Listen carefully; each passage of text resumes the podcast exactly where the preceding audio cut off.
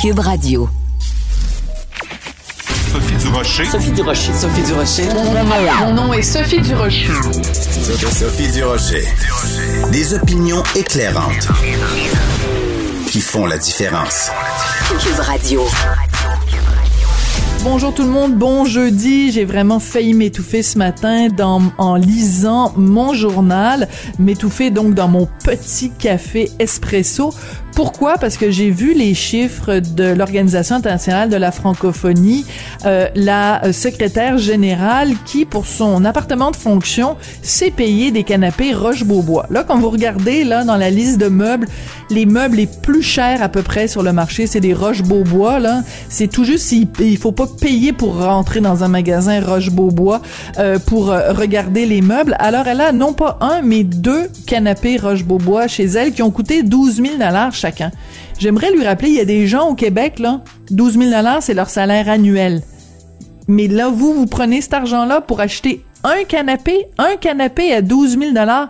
Votre popotin est-il tellement royal, tellement spécial que ça vous prend un canapé à 12 000 dollars quand vous vous assoyez.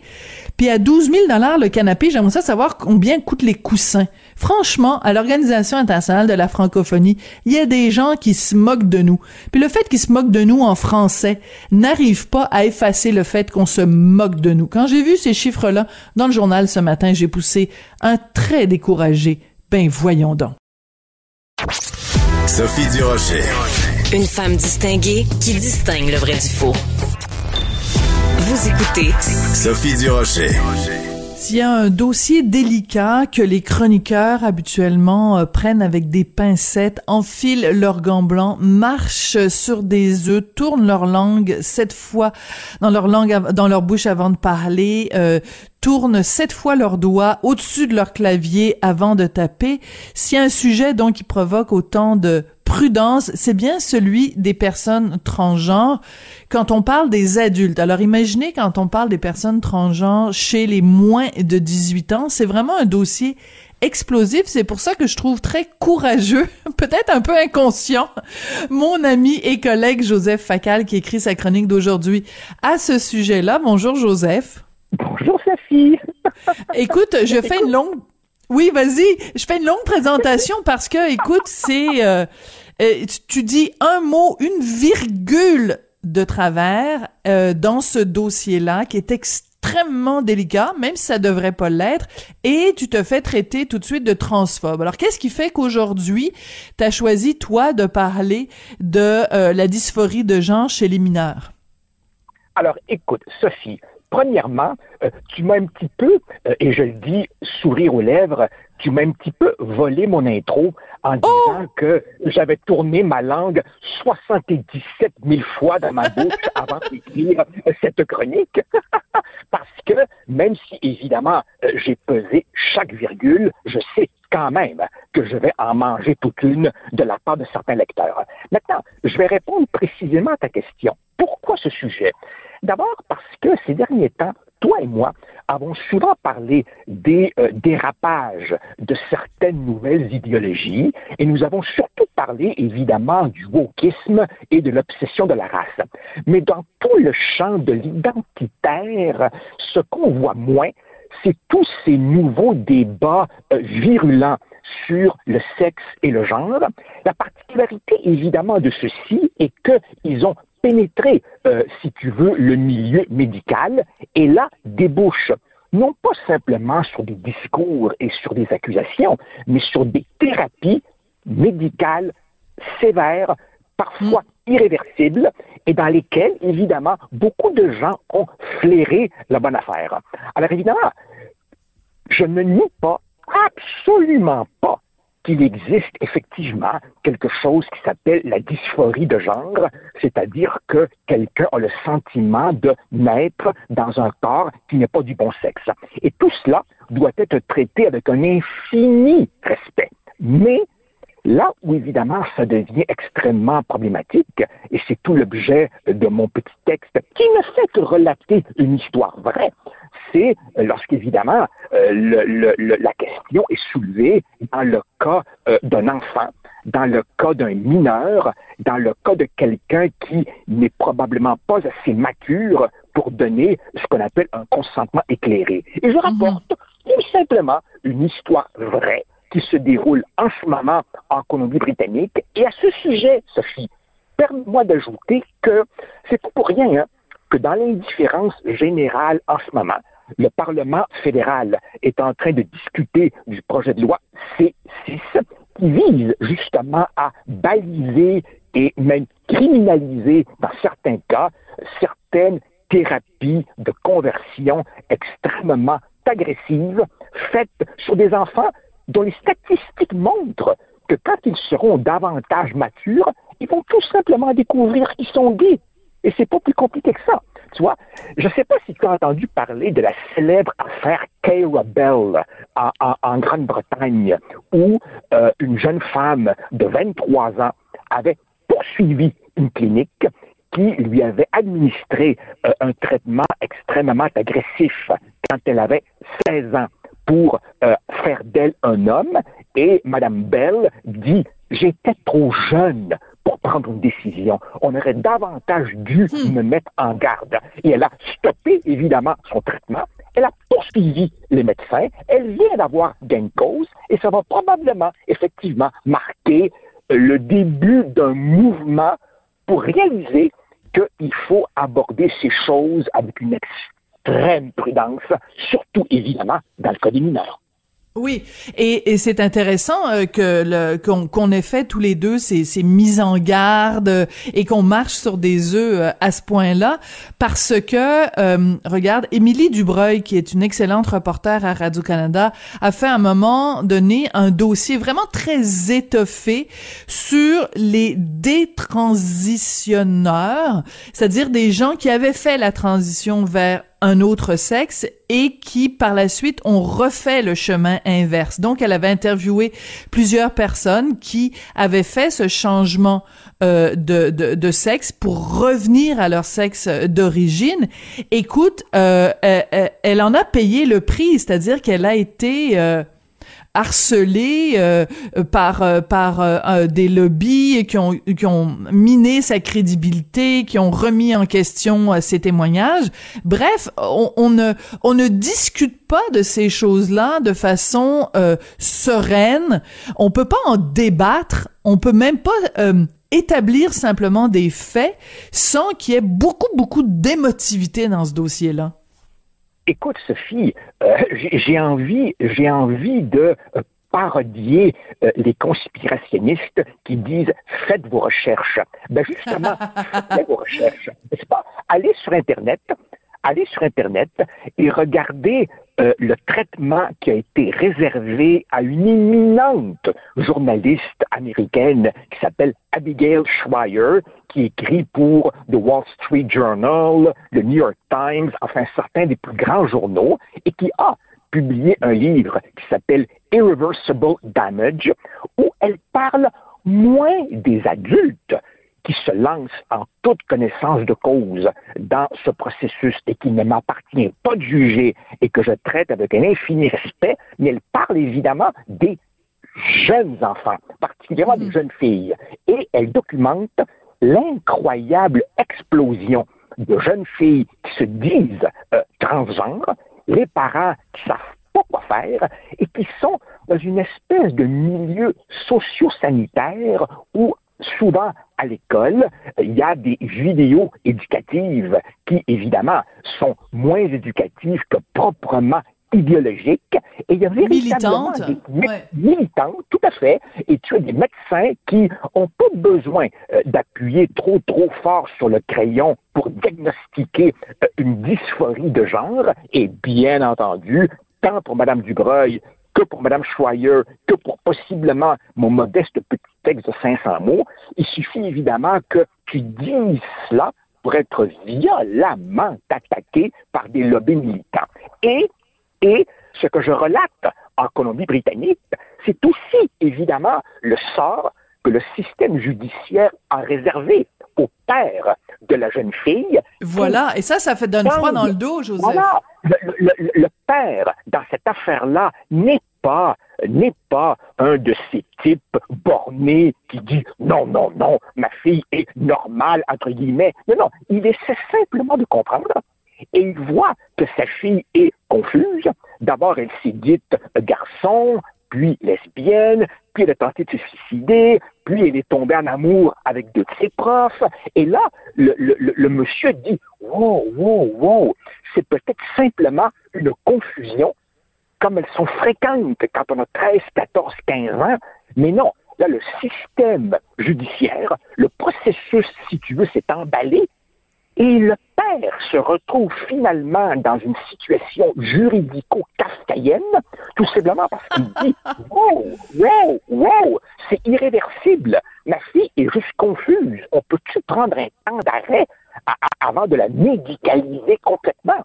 Et ça, tu vois, c'est une problématique dont on commence à prendre conscience, qui a probablement, je te dirais, dans le débat public été éclipsé par nos débats tonitruants sur le retour de la race comme euh, catégorie euh, euh, d'analyse. Mais il y a aussi toutes ces questions liées au genre. Et je comprends, Sophie, je comprends loin de moi l'idée de revenir à une définition catho-médiévale de la famille traditionnelle.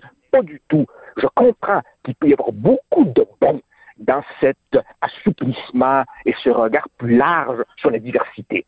Mais là, on est en train de parler d'enfants qui se lancent dans des, dans des procédures euh, euh, euh, compliquées, graves, intrusives, intrusives, sans avoir la maturité de donner un consentement éclairé. Tu te rappelles de toi et moi quand on avait 14 ans? Est-ce qu'on pouvait donner un consentement éclairé sur ces choses? Mais bien sûr que non.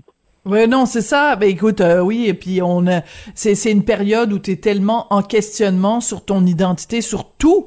T'es t'es t'es tu premièrement tu comprends pas tes hormones. Euh, t'as toutes sortes de bouts de, de bouts de corps qui t'apparaissent, toutes sortes de poils qui t'apparaissent à toutes sortes d'endroits. c'est une période de de de tempête hormonale, euh, parfois euh, incompréhensible avec des hauts, des bas tu te reconnais plus, tu te regardes dans le miroir, tu sais même plus c'est qui la personne dans le miroir. Absolument. Évidemment, la, fillette euh, en Colombie-Britannique euh, ne s'est pas vraiment elle-même euh, exprimée. Elle est une mineure. Mais en Grande-Bretagne, le cas de Madame Bell, lui, évidemment, a fait couler des hectolitres d'encre. Et, et Mme Bell, évidemment, qui a aujourd'hui 23 ans, est, tout à fait en mesure de, tenir un, discours éclairé et elle dit, je cite, on aurait dû me dire d'attendre. Essentiellement, hmm. elle, se se décrivait comme un garçon manqué euh, quand elle était enfant. On l'a orientée vers une clinique quand elle avait 16 ans. Elle a commencé à recevoir des bloqueurs de puberté. On a commencé à lui prescrire la testostérone. Euh, sa voix a mué. Et puis quelques années plus tard, Mme Bell arrête son traitement hormonal et dit, je cite, qu'elle est maintenant prête à accepter son sexe de femme. Alors voilà, Sophie, peut-être aller un peu moins vite, peut-être calmer les ardeurs idéologiques et comprendre la prudence, le doigté, la sensibilité qu'il faut avoir quand on parle d'adolescents souvent confus. Mais non, mais non, l'idéologie militante semble plus forte que tout. Oui. Alors écoute, on, va laisser de côté pendant quelques minutes euh, ce sujet très euh, délicat pour aller euh, vers un sujet moins euh, peut-être plus consensuel, en tout cas, cette promesse, en tout cas, qui risque moins de nous attirer euh, des roches et des euh, une brique et un fanal, c'est celui donc c'était une promesse électorale quand même de la CAC de cette réforme du mode de scrutin. Eh ben, Sonia Lebel ferme la porte, dit il y en aura pas de référendum à ce sujet-là. C'est jamais une très bonne idée quand un parti politique renie un de ses propres engagement. Pourquoi euh, essaie de faire un peu de, pédagogie avec nous, Joseph. Pourquoi euh, ces questions de, scrutin, de la façon dont on vote, pourquoi est-ce si important? Pourquoi on devrait déchirer notre chemise à ce sujet-là? Bon, alors premièrement, euh, moi je ne suis pas de ceux qui vont déchirer leur chemise. Je te soumets d'ailleurs que ceux qui vont déchirer leur chemise sont euh, une petite minorité extrêmement vocale, extrêmement agissante. Je la respecte, mais très franchement, la majorité de nos concitoyens ne se battent pas dans les autobus euh, autour de la réforme du mode de scrutin, bien qu'il n'y a pas grand monde, tu me diras, qui se bat dans les autobus sur quoi que ce soit ces temps-ci. Quoi qu'il en soit, on, voit, on voyait venir, évidemment, ce freinage euh, de Mme Lebel. Pourquoi? Mais tout simplement, ceci parce que la CAQ vient de se rendre compte qu'elle avait été imprudente en se lançant là-dedans. Et donc, évidemment, on, a, on fait maintenant le service minimum en disant on a déposé un projet de loi. Mais on se retire de cela. Pourquoi? D'abord, évidemment, parce que la CAC réalise que c'est pas du tout à son avantage de modifier un mode de scrutin qui lui a bien servi. Mhm. Et aussi, je pense, parce que la CAC commence à réaliser que c'est peut-être pas dans l'intérêt du Québec au grand complet, la réforme du mode de scrutin. En fait, pour dire les choses brutalement, la réforme du mode de scrutin ferait deux principaux gagnants. Québec solidaire et le Parti libéral. Parce qu'évidemment, hmm. le, parti, le Parti libéral remporte des majorités euh, écrasantes dans les comtés de l'ouest de l'île de Montréal, avec un scrutin à la proportionnelle, ce système les avantagerait. Sauf qu'évidemment, ce qu'un mode de scrutin proportionnel provoque aussi, c'est qu'il augmente fortement la probabilité de gouvernement de coalition. Et là, évidemment, la question devient, est-ce que le Québec, dans la situation qui est la sienne dans le Canada d'aujourd'hui, a intérêt à augmenter les chances d'avoir un pouvoir exécutif faiblard soumis entre à, des tractations entre les états-majors de partis. Tu vois? C'est, c'est notre, notre euh, un, bon ami à moi, le politologue Christian Dufour, qui a souvent expliqué que, avec l'évolution de la démographie et avec les deux défaites référendaires des souverainistes, la place du Québec au sein du Canada s'est trouvée affaiblie. Et on affaiblirait encore le gouvernement du Québec, le seul contrôlé par les francophones, en augmentant les chances que ce soit un gouvernement de coalition. Tu sais, Sophie, si le gouvernement Legault avait eu besoin de la collaboration du QS ou du Parti libéral, il n'y en aurait pas de loi sur la laïcité. Tu comprends? Oui. Il faut un pouvoir exécutif fort. Et, d'imaginer, c'est d'imaginer une réforme de la loi 101 avec un gouvernement de coalition. Et, et même, excuse-moi, mais essaye d'imaginer la gestion de la pandémie avec un gouvernement de coalition. Voilà, Alors, je, pense que tout a été dit. Écoute, merci beaucoup pour euh, professeur Facal pour ce, ce, ce, cours de réforme du scrutin 101. Euh, c'est très euh, très instructif et très éclairant. Merci beaucoup. Puis écoute, bonne chance euh, dans la réception des tomates. je pense que tu vas avoir assez pour te faire une bonne sauce à spaghetti avec les tomates que tu vas recevoir à cause de ta de ce matin. Bon courage, mon cher ami. Merci, merci, au revoir. Joseph Pacal, qui est chroniqueur blogueur au Journal de Montréal, Journal de Québec, que vous retrouvez euh, sur les ondes de Cube Radio, ben, avec moi tous les mardis et tous les jeudis.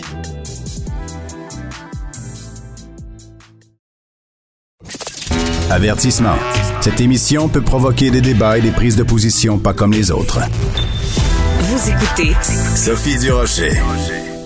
Si vous pensez euh, athlète, que vous pensez euh, systématiquement protéines, gros bras, euh, une personne qui mange beaucoup de viande, de fromage, de pepperoni, ben vous allez peut-être changer d'idée après avoir lu le livre Recettes véganes pour gens actifs parce que c'est un livre qui est écrit par un athlète, il s'appelle Xavier Dernay et il est vegan et un nutritionniste du sport, il s'appelle Nicolas Leduc Savard et il est au bout de la ligne. Bonjour monsieur Leduc Savard, comment allez-vous? Bonjour Sophie, ça va super bien vous? Ben moi j'imagine que vous ça va super bien parce que euh, vous êtes euh, supposément euh, les gens qui mangeaient surtout des plantes, vous êtes supposément regorgeant d'énergie, toujours de bonne humeur, toujours bien reposé après l'effort. écoutez, c'est quoi le plus gros mythe que les gens ont habituellement quand on parle de nutrition pour les athlètes? Oui, ben en fait, euh, le plus gros mythe, c'est qu'on ne sera pas capable de combler les besoins d'un athlète juste en mangeant euh, des aliments à base de plantes. Euh, alors que c'est pas vraiment vrai. on est capable d'aller chercher pas mal tous les nutriments dont on a besoin par les plantes. et euh, que ça soit des protéines, que ça soit juste assez d'énergie au total. Euh, c'est relativement assez facile lorsqu'on est bien informé d'aller combler tous les besoins puis même de performer à des, à des hauts niveaux. Mais pour monsieur, madame, tout le monde, qui fait un sport de temps en temps, il n'y a absolument aucun problème non plus. Oui. Alors, ce qui est intéressant dans ce livre, c'est qu'il y a évidemment des recettes pour qu'on puisse, euh, euh, que ce soit qu'on soit vraiment vegan à temps plein ou seulement à temps partiel, mais il y a aussi plein de témoignages d'athlètes qui sont euh, végétaliens. Donc, évidemment, le plus connu, c'est Georges Larac. Mais ça, ça fait des années qu'on sait que Georges est végétalien. Et il fait une, une, une réflexion dans ce livre-là qui, moi, m'a un petit peu jeté à terre. Il dit, s'il avait commencé à être vegan plus euh, avant, il aurait eu euh, sa carrière au hockey aurait duré plus longtemps. Est-ce que ça vous a surpris quand il a dit ça, Georges Larac? Euh, ben, Georges, c'est tout un personnage. Euh, j'ai trouvé ça vraiment drôle quand il a dit ça. On ne pourra jamais le savoir, malheureusement. Mais ça se pourrait, en fait, parce que une alimentation végétale, ça vient avec plein d'autres choses aussi. Peut-être que ça veut dire qu'avant, il mangeait un petit peu plus d'aliments transformés, il mangeait à des, à des heures moins régulières. Puis là, quand il a commencé à mhm. s'intéresser à son alimentation, il a commencé à faire plus attention. Donc, c'est souvent plein de choses qui viennent autour du fait de commencer à manger un petit peu plus de plantes. Euh, donc, ça se peut fort bien, effectivement, que Georges aurait duré plus longtemps dans la Ligue nationale avec une alimentation végétale, mais je pense qu'il y aurait d'autres facteurs qui seraient entrés en ligne de compte. C'est ça. Par contre, ce qui ressort des différents témoignages, parce qu'il y en a plusieurs de différents athlètes, hommes et femmes, qui sont euh, euh, euh véganes. Puis il y a par exemple Mylène Paquette. Enfin, il y en a plein. C'est que ils disent tous la même chose. C'est beaucoup plus d'énergie, euh, un meilleur sommeil et euh, moins de, de blessures. Est-ce que c'est vraiment euh, miraculeux à ce point-là d'avoir une alimentation euh, à base de plantes? Euh, au risque de pas euh, faire le meilleur marketing pour mon livre, euh, je dirais que c'est pas miraculeux, mais c'est au moins aussi bon qu'une diète omnivore. C'est, en fait, souvent, comme je disais, quand on commence à s'intéresser un petit peu plus à son alimentation, à manger au bon moment, à écouter nos signaux de faim, toutes des choses qu'on, discute dans le livre, à augmenter la, la place des végétaux dans notre assiette, ça, ça a juste des bénéfices quand on parle d'une alimentation, euh, euh, mettons omnivore, où on mange euh, à, des heures peut-être euh, déprogrammées ou en fonction de notre heure de travail, ça se peut qu'on manque d'énergie puis qu'on sente qu'on n'est pas à notre plein potentiel, je dirais. Mais certainement, ça peut venir avec l'augmentation des, des protéines végétales, des légumes, des fruits dans notre assiette, ça j'en suis certain. Voilà. Alors moi j'ai été longtemps végétarienne. Euh, à un moment donné j'ai arrêté euh, et ce qui me manquait le plus quand j'étais végétarienne c'était de pouvoir me dire de temps en temps regarde ok je fais super attention et ça j'ai vraiment beaucoup beaucoup de végétaux de, énormément évidemment de végétaux dans mon assiette mais de temps en temps moi ça me tente de manger un bon poulet rôti. Qu'est-ce que vous vous vous dites aux gens qui sont disons des euh, des végétaliens à temps partiel ou qui, qui, qui se permettent des incartades comme ça? Est-ce que c'est correct ou il faut absolument si on décide d'être végétalien puis qu'on est un athlète ou qu'on fait des performances sportives, il faut vraiment maintenir ça 100% du temps? Euh, ben, je vous dirais euh, la, meilleure chose qu'on a faite, je pense, pour pour le livre, c'est de que notre critère numéro un, c'était tout le temps la saveur des, des, des plats. donc, peu importe si euh, les gens décident de prendre notre tofu ou notre seitan ou décident de faire une recette avec euh, du poisson ou de la viande, ça va être vraiment délicieux à la base. Fait que, je pense que c'est ça hmm. la valeur forte de notre livre. Euh, donc, on force personne à faire quoi que ce soit. On respecte tous les niveaux de cuisine. Si, si quelqu'un ne lui tente pas de, de commencer à cuisiner du tofu avec notre livre, les recettes qu'il y a dedans sont quand même ultra bonnes, peu importe la protéine qu'il décide de prendre. Mais définitivement, avec le tofu, ça ajoute euh, tofu, sétan, euh, PVT, qui est la protéine végétale texturée, ça ajoute une petite valeur ajoutée, mais euh, on force personne à faire quoi que ce soit. D'accord. Euh, dans le livre, vous commencez au début par euh, des ingrédients avec lesquels les gens sont peut-être pas familiers. Alors, je vais en nommer quelques-uns parce qu'il y en a peut-être les gens connaissent, puis d'autres c'est vraiment les gens vont se dire de que c'est. Alors, agar agar, farine de tapioca, euh, fumée liquide, farine de pois chiche, euh, pâte de miso, bon ça ça va, PVT vous venez d'en parler, du sel kala namak et de la poudre de protéines.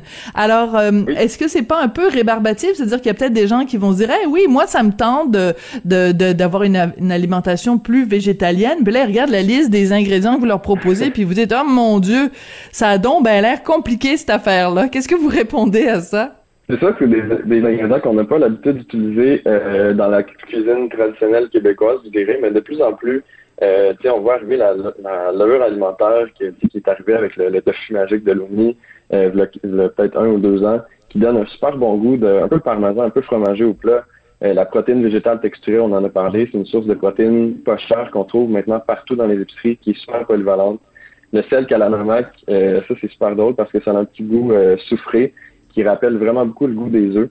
Euh, donc, c'est des, ingrédients comme ça qui peuvent permettre de vraiment rehausser la saveur des plats euh, végétaliens que euh, on, a, pris soin de faire une petite section au début du livre pour s'assurer que les gens euh, soient pas surpris quand ils voient ça dans nos recettes, parce que ça devient vraiment des, piliers pour la saveur ou pour la texture de nos recettes. Qui, qui, sont vraiment pratiques. Puis une fois que les gens vont commencer à les apprivoiser, je suis certain que même si ça faisait pas partie de leur répertoire avant, ça va vraiment euh, bien euh, fitter dans leur euh, garde-manger pour le futur. Ouais. Alors il y a des, des recettes qui sont vraiment surprenantes, honnêtement. Par exemple, un popcorn de haricots blancs, puis la façon dont vous les préparez, bon, vous mélangez les haricots blancs avec de, de, toutes sortes d'ingrédients, puis quand on les met au four, les les, les graines, en fait, les les les portions de haricots blancs éclatent. Donc c'est vraiment ça éclate quand on les met au four comme du popcorn. Ça, j'avoue que vous m'avez jeté à terre. Oui, exact. Ben, en fait, on a été surpris, nous aussi.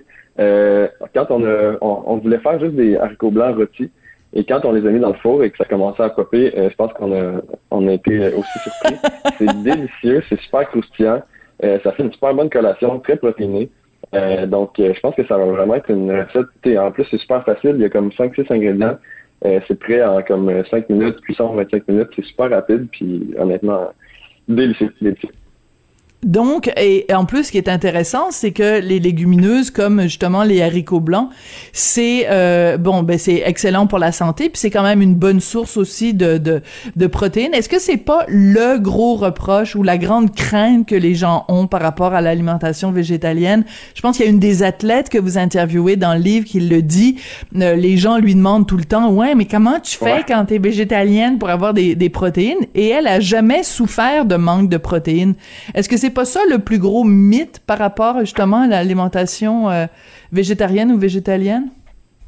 Oui, définitivement. C'est notre cheval de bataille euh, du début à la fin du livre de s'assurer d'avoir une bonne quantité de protéines dans toutes, les recettes.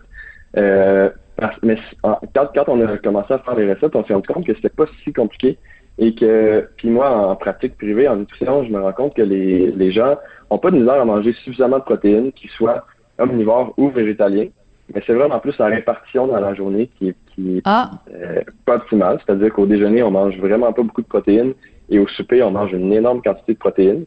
Donc, hmm. dans le livre, on s'est vraiment assuré de faire des recettes de déjeuner avec assez de protéines, des recettes de dîner avec assez de protéines. Même chose au souper. Euh, donc, tout est mieux équilibré, ce qui fait qu'on va avoir une énergie plus stable dans la journée, qu'on va être capable d'avoir une meilleure récupération musculaire. Euh, donc, tout ça, on a, on a pensé en détail à tous ces petits détails-là. Si euh, on n'est pas un athlète de haut niveau, qu'on est juste, mettons, euh, un, citoyen lambda, puis qu'on veut, par exemple, juste, euh, bon, mettons, moi je fais du vélo, mettons, pas moi Sophie du Rocher, là, mais mettons un, un, auditeur qui nous écoute, là, lui, il fait du vélo. Donc, qu'est-ce que vous lui recommandez de manger avant de faire, mettons, il part à faire une longue promenade à, vélo, là, assez intense, manger avant, manger pendant, manger après? Excellente question. C'est, ça, c'est une question préférée pour la nutrition sportive. euh, dans le fond, avant, une longue euh, randonnée à vélo, ce qu'on veut, c'est vraiment avoir de l'énergie et être bien hydraté avant de commencer. Euh, et on veut aussi ne pas commencer notre effort en ayant trop faim. Donc, euh, on va on va boire beaucoup d'eau. On va boire peut-être une, une gourde d'eau ou un gros verre d'eau deux heures avant l'effort à peu près. Après ça, pour avoir de l'énergie, on va manger une collation qui est très riche en glucides. Euh, donc, les glucides, on le répète aussi à travers le livre, c'est vraiment pas le démon, c'est le carburant préféré de notre corps quand on fait du sport. Hmm. Donc, on va manger, par exemple, euh, pour, pour ce que les gens ont à la maison, ça pourrait être euh, une, toast avec un petit peu de beurre d'arachide de la confiture. dans les recettes du livre, on a beaucoup de, par exemple, les popcorn d'arco blanc sont riches en glucides. on a un genre de petit pudding pre-workout qu'on appelle, qui est à base de, cacao, qui est délicieux. On a des boules d'énergie, par exemple. Donc, plein de sources de glucides qui pourraient être utiles pour avant l'effort. Pendant, euh, dépendamment de la durée, on va vouloir boire beaucoup d'eau pour s'assurer d'être bien hydraté. Mm-hmm. Si l'effort dure plus qu'une heure et demie, ben là, on va vouloir prendre de l'eau, oui, mais un peu de glucides aussi. Fait que là, il y a des boissons sportives qui peuvent être utilisées pour euh, refaire nos réserves d'énergie au fur et à mesure qu'on fait notre sport. Et en terminant, ben là, on va vouloir un petit peu de protéines pour bien récupérer. Donc, soit on mange un repas complet, euh, dont on a beaucoup, beaucoup de recettes euh, dans le livre, ou on pourrait peut-être manger une petite collation riche en protéines, comme par exemple notre pain aux zucchini musclé, comme on l'appelle, euh, qui pourrait être une super bonne source de protéines. Euh, je vais vous poser une question délicate, d'accord? Oui. Euh, les gens associent habituellement les athlètes à la force, à quelque chose de très viril. C'est comme un stéréotype. Là. Tu sais, quand tu regardes Georges Larac, c'est les gros muscles, c'est la testostérone et tout ça.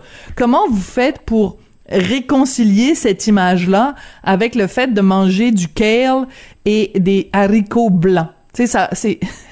vous comprenez ce que je veux dire? Oui, oui, 100%. C'est drôle parce que je pense que du kale, on n'en a même pas dans le livre, on en a dans le... Mais... Euh, euh, non, c'est pas vrai. Il y a une de vos athlètes, il y a une de vos athlètes qui dit que après l'effort, elle se prépare un smoothie avec euh, du kale et de la mangue ou quelque chose comme ça. Donc, voyez, je l'ai lu votre livre, hein. bon, mais merci. Euh, donc, comment on réconcilie l'image? En fait, euh, on n'a pas besoin de. Je pense qu'on n'a pas besoin de réconcilier. Les gens vont le voir d'eux-mêmes. Euh, tu sais, quand on a un, un de nos. Ben, mon co-auteur, Xavier, qui a passé euh, sa vie à nager et qui, à partir du moment où il a commencé à manger plus de végétaux, il a gagné pas une, mais deux fois la traversée du lac Saint-Jean. Euh, hmm. Quand on pense à Georges Larac, qui mange surtout des plantes et qui est un, un, homme baraqué, tu sais, euh, quand on pense à un autre des athlètes qui est dans le livre, Antoine Gelcoeur des Roches, qui performe extrêmement bien dans ses, dans ses triathlons, dans ses Ironman, en mangeant encore exclusivement des plantes. Euh, puis là, euh, on, peut penser aussi à, des femmes qui sont extrêmement fortes, comme euh, Lisanne Richard, qui est euh, plongeuse de haut vol, qui mange aussi surtout des plantes. je pense qu'on n'a pas besoin d'avoir à le prouver. On observe leur mm. performance, puis on comprend qu'on n'a pas besoin de manger énormément de viande pour être capable de performer. D'accord. votre livre est publié aux éditions Chaos. Euh, les éditions Chaos, ben, c'est la maison euh, d'édition de Louis Morissette. Est-ce que vous avez réussi à convaincre Louis Morissette ou même Véronique Cloutier euh, de devenir végétalien? Ben, on leur a pas parlé personnellement, mais je pense ah! que le but avec le livre, c'est pas nécessairement de convaincre les gens directement. C'est vraiment plus de leur montrer que c'est possible. Ça va goûter extrêmement bon, peut-être même mieux que ce qu'ils font à la maison présentement. Euh, donc, c'est vraiment d'aller chercher les gens par euh, le bedon plutôt que par en culpabilisant euh, qui compte.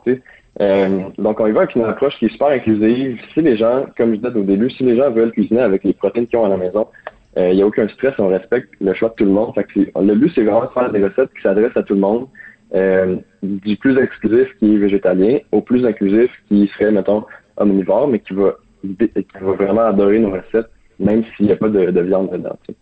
Oui. Alors, euh, pour conclure, vous nous disiez euh, tout à l'heure, on parlait du kale. Ben, y a, je viens de trouver une autre recette dans laquelle il y a du kale. C'est le houmous au kale et au citron. Oui. Alors, alors voilà, hein? Donc, comme quoi, lequel est quand même euh, présent dans votre dans votre livre. Euh, ben écoutez, ça a été vraiment euh, un plaisir. Puis je dois dire que bon, les livres de recettes, évidemment, on regarde les photos. Puis ça, normalement, le test, c'est est-ce qu'en regardant la photo, on commence à saliver, puis on a le goût de se précipiter dans notre cuisine? Donc votre livre passe le test vraiment sans sans sans problème. Je rappelle que ça s'appelle ah, donc recette recette végane pour gens actifs. Nicolas Leduc Savard, merci beaucoup d'être venu euh, nous parler aujourd'hui. Puis euh, bon ben ça, ça, me donne le goût euh, tout ça de me faire un petit smoothie kale et mangue parce que c'est un effort quand même. Essayer les haricots. oui, ça c'est sûr. les, les, haricots blancs éclatés, peut-être pour faire compétition avec le popcorn de, de Vincent Goudzo. Bonne idée. Merci beaucoup, Nicolas. Merci à vous. C'est super plaisant.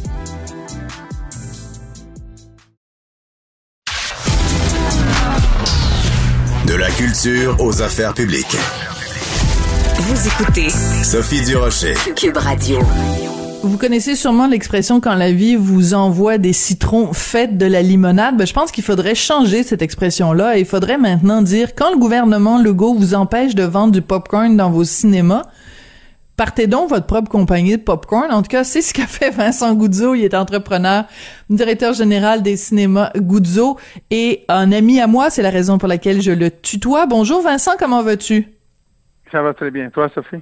Ça va très bien, grazie mille. Vincent, euh, donc on, se rappelle tous du fameux Popcorn Gate quand le gouvernement a dit OK, on va réouvrir les cinémas, mais euh, les gens vont devoir porter le masque pendant toute la durée du film, donc on interdit euh, la vente de popcorn ou de d'aliments et de boissons. On se rappelle tous de cet épisode-là.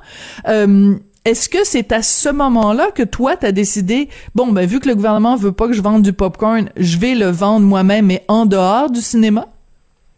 Euh, non. La vérité, c'est, alors, si je voudrais faire semblant d'avoir fait le pivot du siècle, je te dirais oui, oui, oui, c'est comme ça, mais non, la vérité, c'est qu'on a déjà commencé à travailler sur ça au mois d'août 2020.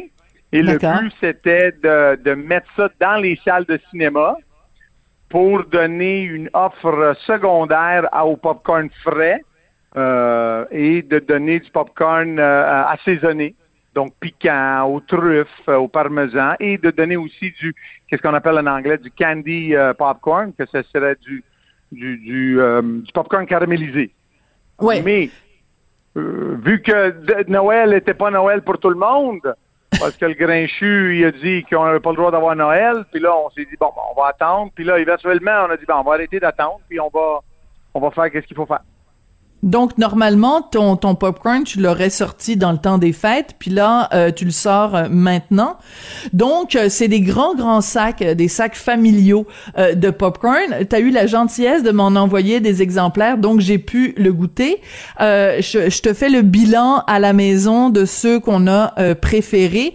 Donc maman euh, maman du Rocher a préféré celui qui est au euh, chocolat et aux bananes. Et mon fils, qui a 13 ans, son préféré, c'est le 9 à 1 Sriracha, qui est le plus piquant. Et euh, Richard, ben, il, est au régime, fait qu'il en a mangé aucun. Bon. bon. Ben, il aurait dû manger cela au beurre. Le popcorn, le movie style. C'est ça qu'il aurait dû manger. C'est, c'est, bon. c'est, c'est moins, moins de calories que beaucoup d'autres choses que je suis sûr qu'il est en train de manger. Bon, alors écoute, je veux revenir quand même euh, à, cette controverse sur le popcorn. Donc toi, tu avais décidé, vu que euh, le gouvernement ne permettait pas la vente d'aliments dans les cinémas, de euh, avais décidé donc de garder tes cinémas fermés. Est-ce que tu regrettes cette décision-là aujourd'hui ou tu penses encore que c'est la bonne décision?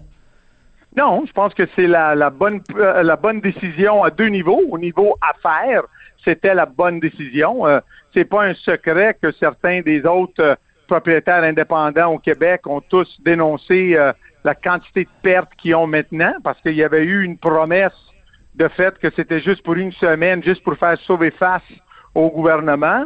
Et deux, sur une base intégrité, moi, là, me faire dire que, et, je pense que dans ton cas, toi, tu l'as bien dit, c'est le gouvernement qui a décidé, c'est pas la santé publique qui a décidé ça. Et donc, pour moi, des décisions politiques euh, euh, frivoles ou bien arbitraires, là, euh, je pense qu'on, après 13 mois, on est tous là pour, pour essayer de se tenir debout et dire au gouvernement assez c'est assez, là. Faut pas charrier, là, comment, comment on dirait. Ouais, mais il y a de plus en plus de gens qui parlent, puis même euh, de, Monsieur Dubé lui-même a ouvert la porte, même si Dr Arruda a pas l'air trop chaud à l'idée. Euh, Monsieur Dubé a ouvert la porte à la possibilité, en tout cas, il y a, y a des gens qui se penchent là-dessus, d'avoir un passeport vaccinal. Ce que ça signifierait, c'est que les gens qui sont pleinement vaccinés pourraient avoir accès et on pourrait, par exemple, réouvrir euh, donc pleinement les cinémas aux gens qui sont pleinement vaccinés. Donc moi, je veux savoir au jour d'aujourd'hui, 29 avril 2021, Vincent Goudzo, qu'est-ce que tu penses du passeport vaccinal pour les cinémas? Est-ce que tu vois, tu réouvrirais tes cinémas si on les on les euh, rendait disponibles pour les gens vaccinés, puis on pourrait se bourrer la face de popcorn?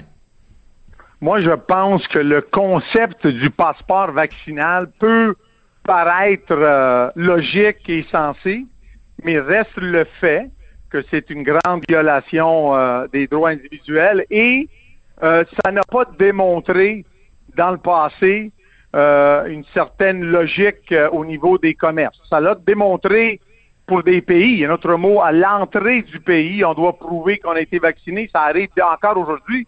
Si on veut aller en Afrique, il faut avoir certains vaccins avant d'être admis dans le pays. Mais pour des commerces, ça commence à être de la logistique euh, infernale.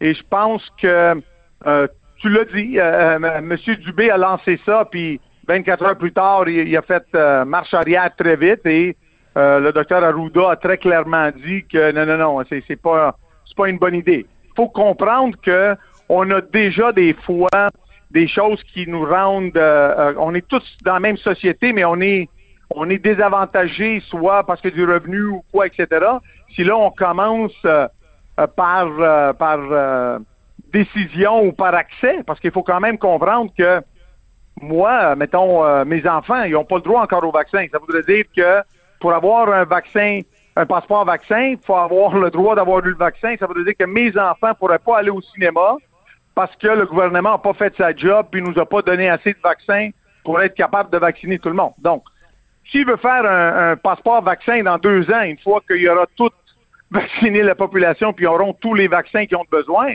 Bon, mais c'est une autre histoire. Mais il faut aussi comprendre qu'on ouvre la porte à des mises à jour après de ce passeport-là. Est-ce qu'on va devoir, après avoir des vaccins euh, 2.0, 3.0 puis 4.0? Ben là, il faut pas. Je pense que les violations individuelles, il faut se calmer un petit peu. Là. Ouais, tu veux dire un passeport 2.0 parce qu'il va y avoir des variants, donc il va falloir avoir une modification au, au, vaccin, donc il va falloir que notre, notre passeport vaccinal soit mis à jour au fur et à mesure qu'il y a des mises à jour euh, des vaccins. Mais j'avoue que ton argument pour les enfants est très bon, c'est-à-dire que pour l'instant, on parle de vacciner, euh, il faut donc qu'il y ait une immunité, donc il y ait 75 à 80% de la population qui soit vaccinée, et euh, pour pour l'instant, on parle pas de de vacciner les enfants, mais qu'est-ce si on te disait demain matin, il y a un passeport vaccinal et il faut l'avoir pour pouvoir aller au cinéma, mais les gens de moins de 16 ans qui de toute façon ne sont pas admissibles pour l'instant au vaccin, eux peuvent rentrer au cinéma sans avoir besoin du passeport vaccinal. Est-ce que ça, tu serais d'accord avec ça? Donc là, tu veux me compliquer la vie encore plus à faire la police à tout le monde et demander des cartes d'identité et tout ça il faut comprendre que premièrement. Vincent, Vincent, t'exagères là. Pour rentrer dans un bar, pour rentrer dans un bar, faut que tu montes ta carte d'identité comme quoi t'as plus de 18 ans. C'est pas si compliqué que ça quand les gens arrivent au cinéma, euh, au moment où ils achètent leur billet, de leur demander une carte d'identité. As-tu plus de 18 ans, moins de 18 ans? Puis t'as, as sur ton. Surpris. Oui, je pourquoi? très surpris. Je serais très surpris de voir la réaction du monde. Premièrement, deuxièmement, tu dois comprendre que présentement on est en train de vacciner les, les 40 ans et plus. La clientèle cible majoritaire, 70% de notre clientèle, c'est les familles et c'est le monde moins de 30 ans. Donc, présentement, ma clientèle cible est même pas en train d'être vaccinée. Donc, là, vous allez me dire, ouvrez, faites-nous une fleur, euh, euh, donnez un semblant de normalité, mais faites la police en demandant à tout le monde un, passeport et demander une carte d'identité, euh, une carte maladie ou n'importe quoi, comme je te dis, là, faut pas augmenter le fardeau d'opération ou de complexité juste parce que on est en train d'essayer d'accomplir quelque chose qui fait pas de sens. Et, je vais te dire, si, si c'est vrai, qu'est-ce que la santé publique a dit publiquement, qui est, on doit atteindre un certain niveau 75, 70% de vaccins comme ça, il y a une, vaccination collective. Bon, pourquoi d'abord, une fois qu'on est arrivé, pourquoi qu'on n'essaye pas d'arriver à ces chiffres-là au lieu d'essayer d'imposer par hmm. peur ou par euh, contrainte ou par... Euh, euh, c'est quand on parle de passeport vaccinal, on crée que tous les anti-vaccins, tout d'un coup, commencent à avoir un argument pour dire, tu vois, tu vois, je te l'avais dit que c'était pour nous, tu sais, versus mettons les, contraintes de côté, soyons logiques, euh, expliquons le, positif du vaccin, euh, essayons pas de faire le rigolo quand malheureusement il y a une, tragédie quand quelqu'un a pris un vaccin et est décédé, au lieu de dire, oh, j'aurais dû pas dire ça, ou, comme si c'était comique. Puis soyons plus respectueux des droits du monde.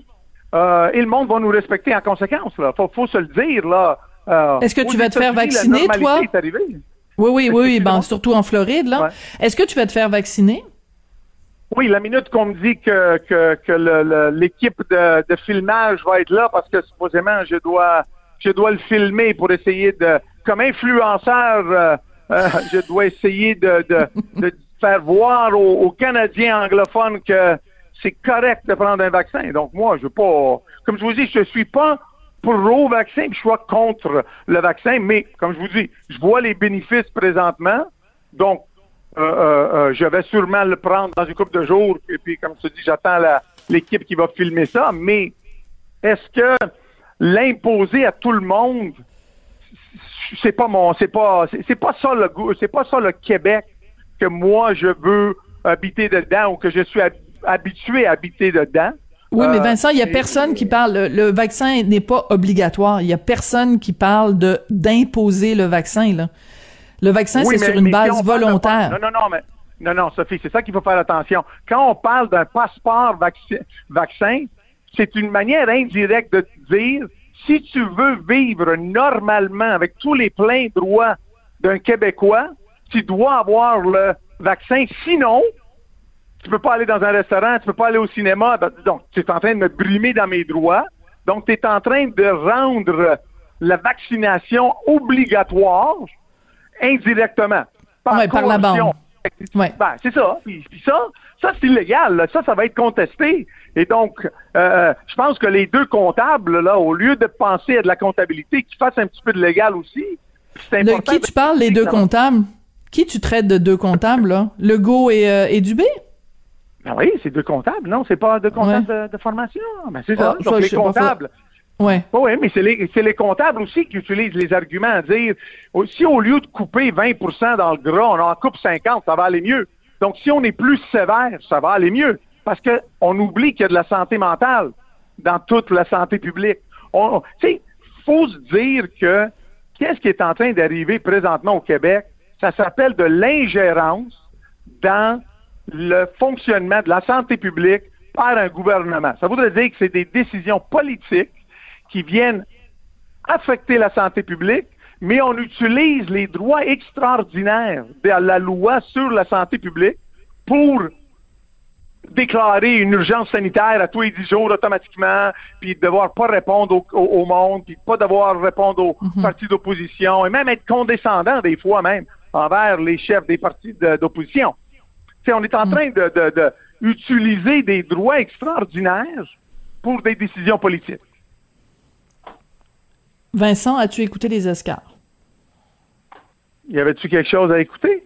tu sais, ben non, mais faut, faut être sérieux parce que là, tu sais, je pense que c'est notre ami euh, Lapointe qui a dit, euh, Laporte qui a dit euh, euh que, les Oscars sans clip de, de film, c'est comme un popcorn sans film. C'est exactement ça que je dis moi aussi. C'est pas. Ça avait aucun sens. Pour les Oscars il n'y avait pas de clip des films. Il n'y avait pas d'extrait de films où il y en a eu peut-être euh, deux ou trois à un moment donné dans une des catégories. C'était la fête du cinéma sans cinéma. Faut le faire quand même. C'est comme euh, ah je te fais, je fais, je fais un party pour Vincent Goudzou, mais Vincent Goudzou pas invité. C'est complètement ridicule. Donc, euh, non, non, c'est, j'ai pas, moi j'ai pas regardé, même si, comme je te dis, je suis plus un fan du red carpet puis de la première heure. Parce qu'arrivé à la deuxième, elle commence à être plate, euh, leur cérémonie. Oui, ben là c'était plate l'avant puis le après puis le pendant puis euh, tout tout était plate. Puis en plus ils ont ils ont donné le l'Oscar du meilleur film avant de donner celui de meilleur comédien meilleur comédienne. Habituellement ils font l'inverse puis ça finit en apothéose avec le meilleur film. Là ils avaient inversé l'ordre c'était un petit peu euh, incompréhensible. Par contre, on, on sait qui sont les films, quels sont les films qui sont en nomination donc pour le Gala Québec Cinéma qui va être animé par Geneviève Schmidt à Radio-Canada le 6 juin. Est-ce que tu as pris connaissance des, des noms des finalistes? Et est-ce que tu te mords les doigts un petit peu en disant bon ben c'est plate, euh, mettons la déesse des mouches à feu, là, 15 nominations, ben toi t'as pas pu vraiment le montrer euh, dans tes cinémas. Est-ce que tu vas avoir un pincement au cœur le 6 juin? Euh, non, je, vais être content pour euh, la DS. Je pense que ah, elle a mérité. Euh, la reconnaissance qu'elle a eue du public. Et, c'est un petit peu, vous savez, quand, tu sais, quand en 2012, on, a créé controverse avec le commentaire que j'ai fait, c'était pas, moi, je veux pas montrer des films qui plaisent à Vincent Goudzot. Moi, je veux montrer des films qui plaisent à ma clientèle ou, à, mhm. aux Québécois qui vont au cinéma. Et donc, La DS, c'était un film qui a plu et j'en suis content et fier que je l'ai joué quand j'ai pu le jouer. Et, euh, et j'ai pas eu de problème non plus que M. Legault vende ce film-là, euh, même si avec euh, euh, Geneviève, des fois, on n'était pas les plus gentils quand on se faisait interviewer, mais c'est correct, c'est pas euh, pas de rancune. Je suis fier pour elle, puis je pense que si elle peut faire un autre film, on va être content de le jouer, comme on a joué tous les films québécois, ceux qui ont marché, ceux qui ont moins bien marché commercialement, ceux qui étaient prisés dans, à travers l'international ou ceux qui étaient prisés au Québec. Donc, je suis content, mais... OK. On va se quitter là-dessus parce que c'est tout le temps qu'on a. Donc, je rappelle simplement, euh, Vincent, que tu sors donc cette ligne de, de popcorn griffé et euh, les autres serveurs qui vont euh, être mis sur le marché bientôt. Il va y avoir le pain doré, parmesan et barbe à papa. c'est assez particulier comme, comme, comme saveur et truffe, mais c'est à ton image. C'est à ton image. On aime ou on n'aime pas, mais de l'important c'est que ce soit relevé puis que ça ait du goût. Euh, merci beaucoup Vincent Goudzo, ça a été un plaisir de te parler. Vincent donc qui est entrepreneur et directeur général des cinémas Goudzo. Toujours euh, une opinion assez tranchée, comme le pain doré. Bon, euh, voilà, c'était ma petite blague de fin d'émission. Merci beaucoup d'avoir été là. Merci à Jean-François Roy à la mise en onde. Merci à William Boivin à la recherche. Et on se retrouve demain.